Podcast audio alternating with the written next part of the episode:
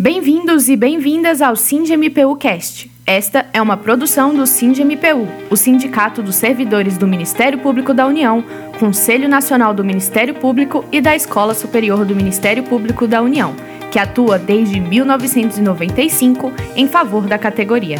Eu me chamo Rafaela Garcês e hoje é o Dia do Trabalhador, uma data de luta e resistência que foi escolhida a partir do dia 1 de maio de 1886. Neste dia, houve uma grande greve geral que paralisou a cidade de Chicago, nos Estados Unidos. Os sindicatos que começavam a surgir se mobilizaram em uma grande paralisação, que ficou para a história.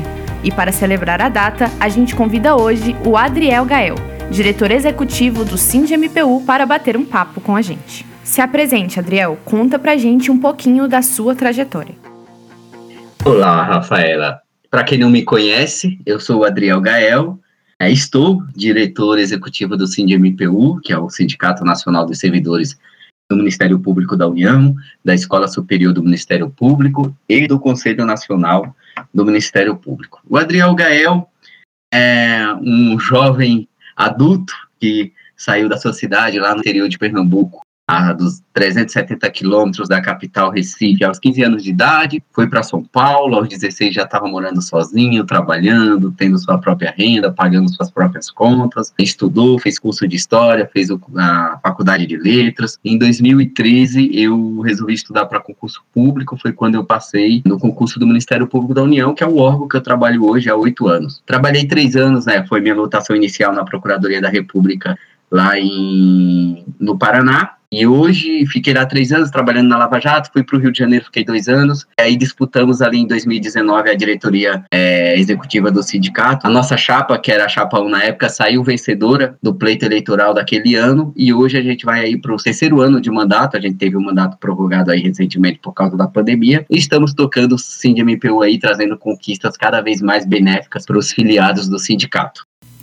E Adriel, como você decidiu virar servidor? É, eu costumo dizer que eu sempre tive o desejo de ser servidor. Quando eu ainda morava lá em Taíba, em Pernambuco, meu pai costumava mandar eu ir ao Banco do Brasil depositar dinheiro. Ele era comerciante e aí ele pedia para eu ir depositar dinheiro para ele. E eu me encantava com a forma que a caixa do Banco do Brasil contava e virava as cédulas de reais para colocar elas é, de uma única forma, né? E eu ficava encantado com aquela rapidez de contar as notas. Falei, eu quero fazer isso quando eu crescer. E aí, quando eu fui para São Paulo, aos 15 anos, falei, pô, eu, aquilo não me saía da cabeça que eu queria ser bancário. E eu precisava ser bancário. E virei bancário, não de banco público, né? Fui bancário do Itaú, do Unibanco, do Instituto Unibanco, depois trabalhei no Itaú, depois trabalhei no Banco Safra. E aí eu sempre tive vontade de ser servidor público. Aí quando você começa a estudar para concurso público, você vai estudar direito constitucional, direito administrativo, e sua mente começa a abrir para a administração pública no geral. Aí eu fiz o concurso do MPU, que pese não ter sido o meu primeiro cargo público efetivo, porque os seis meses antes eu tinha sido é, convocado para assumir um cargo de técnico legislativo na Câmara Municipal de Guarulhos, que era a cidade que eu morava lá em São Paulo, é, e aí eu assumi esse cargo lá na Câmara Municipal, aí logo em seguida o Ministério Público chamou, né, da minha aprovação no concurso, aí eu fui para o Ministério Público lá para Curitiba, sempre igual eu falei anteriormente. E eu adoro o que eu faço hoje, ser servidor público, servir a sociedade, que eu acho que é esse o papel do servidor público, é o servir na melhor forma, maneira eficiente à sociedade. É para isso que a gente estuda, é para isso que a gente se especializa, que é para isso, que, é isso que a gente se qualifica. E isso sempre esteve comigo desde criança, assim, eu acho que eu realizei um sonho de ser bancário, por mais que seja na rede privada, né, e depois hoje sendo servidor público do Ministério Público da União. E por que você se filiou ao sindicato? É, eu sempre me identifiquei com a luta sindical, né? Mesmo quando eu trabalhava na iniciativa privada, eu já me sindicalizava aos sindicatos representativos. Eu sempre tive essa consciência é, da importância do sindicato e da luta, né? É, sindical muito nítida na minha cabeça, né? Então, no SINDMPU, assim que eu cheguei, antes de eu tomar posse, eu já sabia da existência do nosso antigo Sinazempo, que era o nome anterior do nosso sindicato, né? No dia que eu tomei posse, eu já procurei o sindicato, já fiz minha sindicalização e estou sindicalizado desde de, daquela época, desde 2013 ali, novembro de 2013, quando eu tomei posse, que eu tô, estou sindicalizado ao SINDMPU. Para entender como a luta dos sindicatos é necessária, na época do nascimento do 1 de maio, a jornada de trabalho chegava até 13 horas por dia. Aconteceram muitas reivindicações para chegar na jornada de trabalho de 8 horas que conhecemos hoje.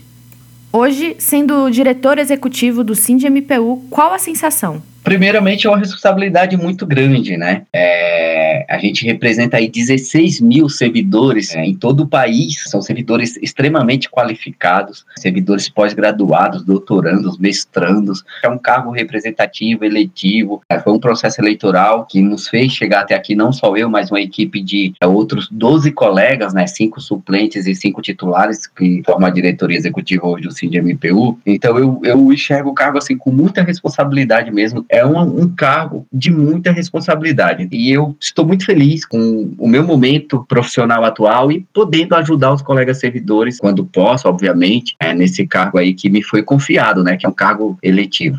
Voltando ao Dia do Trabalhador, vamos para uma curiosidade sobre o 1 de maio. A França, em 1889, foi o primeiro país ao declarar este dia como feriado em lembrança da greve que ocorreu em Chicago. No Brasil, virou feriado somente em 1925 pelo presidente Arthur Bernardes. Logo depois, deixou de ser o Dia do Trabalhador para se chamar Dia do Trabalho. Parece uma mudança insignificante, mas previa um futuro difícil para o trabalhador que era colocado como personagem secundário onde deveria ser protagonista. E falando de protagonismo, conta aí, Adriel, qual foi sua principal luta durante esses anos no sindicato? Ser diretor e estar na diretoria executiva de um sindicato do porte do SINDMPU sempre nos traz grandes lutas, né? A luta que a gente venceu essa semana é uma batalha que durou mais de 10 anos, que é a luta dos 13,23%, que o STF reconheceu de uma vez por todas o direito, o ministro Ricardo Lewandowski deu a decisão, cabe ainda recurso, mas é prolatório ali, mas é um recurso protelatório ainda da, da da União. E a gente está esperando aí o que, que a gente vai fazer. Na semana que vem a gente grava esse podcast com mais informações, mas tem alguns passos ainda a ser tomado com relação a essa decisão de ontem do STF sobre os 13,23%. A gente já divulgou o que dá para divulgar nesse momento, que é a conquista em si, o reconhecimento desse direito, que é um direito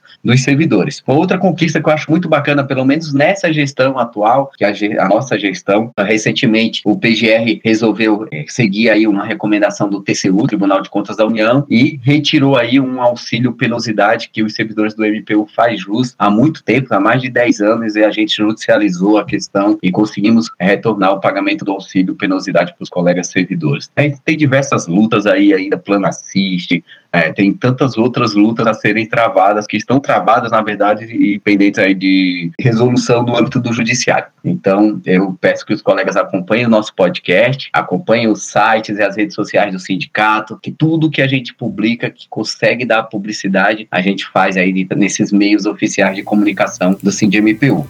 O 1 de maio sempre relembra a cada trabalhador que a luta não acabou. E o SINDMPU tem orgulho de estar na linha de frente dessa batalha. Estamos aqui para promover diálogos e levantar pautas importantes, fiéis na nossa função como protetores dos interesses dos nossos filiados. Este podcast é mais um canal ao seu dispor. Não esqueça de acompanhar o SINDMPU nas redes sociais e participar do nosso canal no Telegram. Até o próximo programa.